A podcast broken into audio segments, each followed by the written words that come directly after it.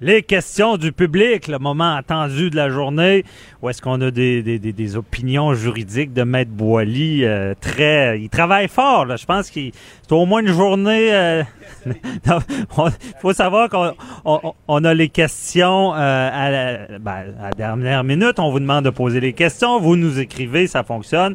Et il y a Joanie Henry, la personne à la mise en onde. Bonjour, Joanie. Bonjour les avocats. Bonjour. Est-ce qu'on a une première question? Euh, oui, première question, c'est Karine de Saint-Jean qui nous a écrit au 187 Cube Radio. Euh, c'est quand même une longue question, là, donc euh, so- soyez prêts, On, soyez on attentifs. écoute, on, on va être attentif. Il y a eu une infiltration d'eau euh, dans un immeuble à condo. Si je comprends bien, les copropriétaires de cet immeuble-là. Euh, il y a des dommages qui ont été constatés à deux unités dans, euh, dans l'immeuble. Et il y a un technologue qui a décelé que finalement, il y avait un vice, mais dans la construction du toit. Et le syndicat des copropriétaires a envoyé un avis de dénonciation donc avait, au promoteur du projet. Il y avait un délai de 10 jours dans la vie et ils n'ont jamais eu de réponse de la part du promoteur. Donc, Karine se demande c'est quoi les- les prochaines étapes pour elle.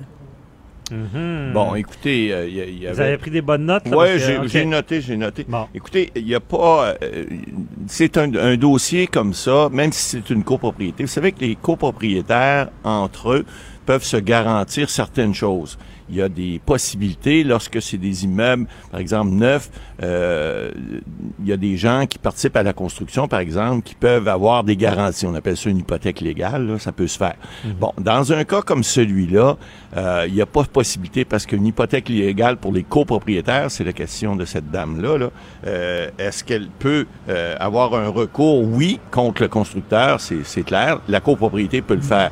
Mais si, le copropri- si cette copropriété-là, euh, il y avait eu des retards, par exemple, dans l'exécution, par exemple, le paiement euh, des charges communes ou des contributions au fonds de prévoyance, ils pourraient aller chercher ce qu'on appelle une hypothèque légale, ce qui n'est pas le cas dans ce cas-ci. Ce qu'ils peuvent faire maintenant dans ce cas-ci, c'est de, évidemment, il y a le propriétaire ou le constructeur n'a pas répondu. Alors à ce moment-là, avec un avocat, ben, ils vont prendre une procédure pour réclamer les dommages, parce qu'on peut pas aller chercher une hypothèque légale à ce moment-là tant qu'on n'a pas un jugement. Mais euh, hypothèque légale, on peut-tu camper? Parce que, bon, faut rien que bien comprendre, c'est compliqué. Lorsqu'il y a des condos, il y a un constructeur qui débarque, il construit, là, c'est lui un peu le propriétaire. Exact. Et il est vend.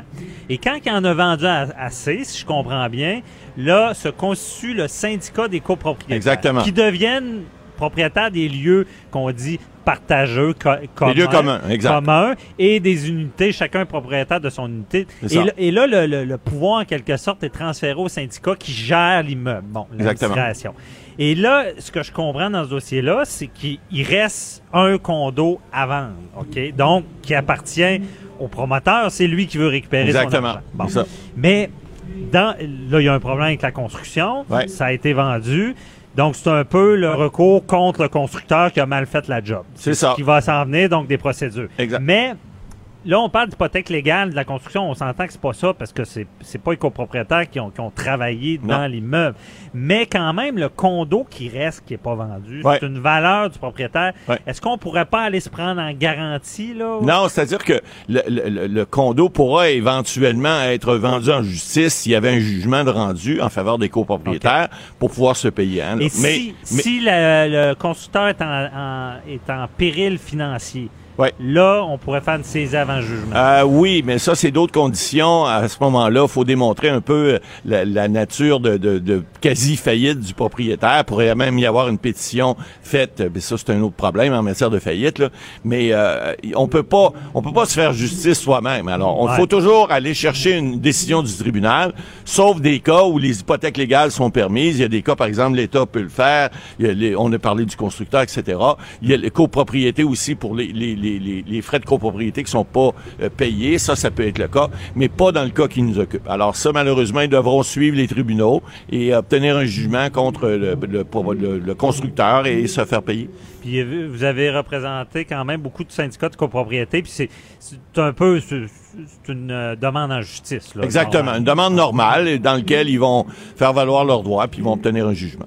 OK. Ça peut être long? Ça peut prendre un certain délai. Pourquoi vous riez comme Ben ça? parce que la Ah, justice, c'est- c'est jamais. Effectivement, pour les clients, c'est Ah. toujours trop long. Nous, on, on est habitué avec les délais. Là, ça Ah fait ouais. 37 ans que je fais ça. Mais- Mais, c'est c'est vrai que c'est long. Ça prend un certain il peut y délai. avoir des négociations. Oui, tout à fait. OK. Parfait. Joanie, deuxième question, s'il vous plaît. Deuxième question, c'est Daniel Richard, donc de, hey, de Saint-Jean aussi, comme Karine, qui demande, euh, lui, ses vacances arrivent bientôt, il veut euh, aller visiter des pays en Afrique pour ses vacances. Et il se demande, est-ce qu'il y a des restrictions spéciales pour cet endroit-là? Est-ce que euh, je dois avoir des visas, des documents pour visiter? Quel Ouais. pays? Je- Ben, Euh, plusieurs va- pays, mais en Afrique. Il va aller en, En Afrique. Afrique, Écoutez, euh, bon, ben, c'est le temps des vacances, c'est sûr. là. C'est une bonne question. Euh, il y a, il y a- par contre, euh, il, y a- il faut comprendre, là, le, le passeport, est, est- le passeport canadien, c'est le passeport le plus, euh, le plus facile euh, de voyager à travers le monde. hein. On, est, on, est, on est reconnu dans 128 pays à travers le monde. On n'a pas besoin de visa. Alors, j'ai vérifié, là, au niveau de l'Afrique, euh, il y a plusieurs pays, le Maroc, euh, trois mois, la Tunisie, l'Afrique du Sud, le Lesotho, euh, Botswana, Namibie, Gambie, Mauri- Maurice, l'île Maurice et euh, Sénégal. Tous ces endroits-là, vous n'avez pas besoin de visa. Vous pouvez y aller pour au moins trois mois minimum. Il y en a, il y a peut-être le- les autos, c'est 14 jours, mais les autres. Mais par contre, euh, le gouvernement du Canada a émis une liste de pays à ne pas visiter. Hein. Euh, moi, je peux vous dire, j'irai pas prendre mes vacances à Kaboul, Afghanistan, là, parce que c'est c'est pas c'est pas un endroit de rêve. Je suis déjà allé d'ailleurs avec, l'armée là. C'est pas évident. Il y a des- il y, a des pays de- d'Afrique qui font partie de cette liste, courte liste de 12 pays, dont le Burundi. On parle aussi de la République centrafricaine, la Somalie, euh, qui est pas en Afrique, mais au nord. Le- et le Soudan du Sud, en fait, ça aussi, c'est un peu au, euh, c'est pas nécessairement dans, dans, dans, dans l'Afrique, mais il y, a, y, a plusieurs- il y a certains pays africains qu'on dit de ne pas, euh, le, le Mali également, il y a eu euh, l'enlèvement de- des deux Québécois là, encore euh, qui n'ont pas été retrouvés encore. Alors c'est pas des endroits sûrs à visiter, mais par contre les autres endroits, vous n'avez pas besoin. Votre passeport canadien, vous n'avez pas besoin de visa pour y aller, et vous pouvez visiter tous ces pays-là, évidemment en prenant toujours euh, euh, les précautions d'usage. Hein. Euh, on- Lorsqu'on voyage dans un pays étranger, euh, je dis pas que l'Afrique est pire que d'autres, mais si c'est des pays pauvres, promenez-vous pas avec votre Rolex dans le bras puis euh, votre euh, votre grosse euh, votre grosse chaîne en or, là, vous risquez d'être suivi. Alors c'est sûr que gardez votre argent bien dans vos poches puis essayez de voyager pas en, en, en, exu- en- en exubérant vos, vos, vos, vos avoirs parce que sinon ça peut Ben, être ça. dangereux. Mais tu sais, l'idéal, ça prendra pas d'avocat dans ce dossier-là, c'est d'aller sur le site du pays, s'informer. puis Exactement, C'est bien décrit avec les, les, les, Oui, puis le, les le- ambassades. Exactement. Ouais, il n'y a pas des ambassades partout, par contre. Non, non, mais des fois, ça peut être des ambassades de d'autres pays avec lesquels le Canada fait affaire. Par exemple, le Royaume-Uni, il y a plusieurs ambassades où le Canada, on, on va avoir un, un- un- un représentant là, qui va être là, qui vont vous- pouvoir vous donner des services. Ouais. Mais renseignez-vous avant de partir, c'est la meilleure chose. Et le, le, le, le, le- le ministère des Affaires étrangères du Canada a un service pour ça. Alors, allez vous Puis renseigner. voyager, c'est une chose, mais là, c'est pas la même chose à aller travailler. Là. Non, non, non, non, non, non. Travailler, c'est plus compliqué. Ça prend un visa de travail et ça, c'est une autre euh, paire de manches. OK, ouais. C'est beaucoup plus complexe. Bon, Joanie, euh, est-ce qu'on a d'autres questions? Euh, oui, on va s'en aller du côté de la politique, messieurs. Êtes-vous prêts? Oh oui. Oh, oh, ben, ben, Matt Boily est pas mal habitué à la politique. Bon, Plus que parfait. moi.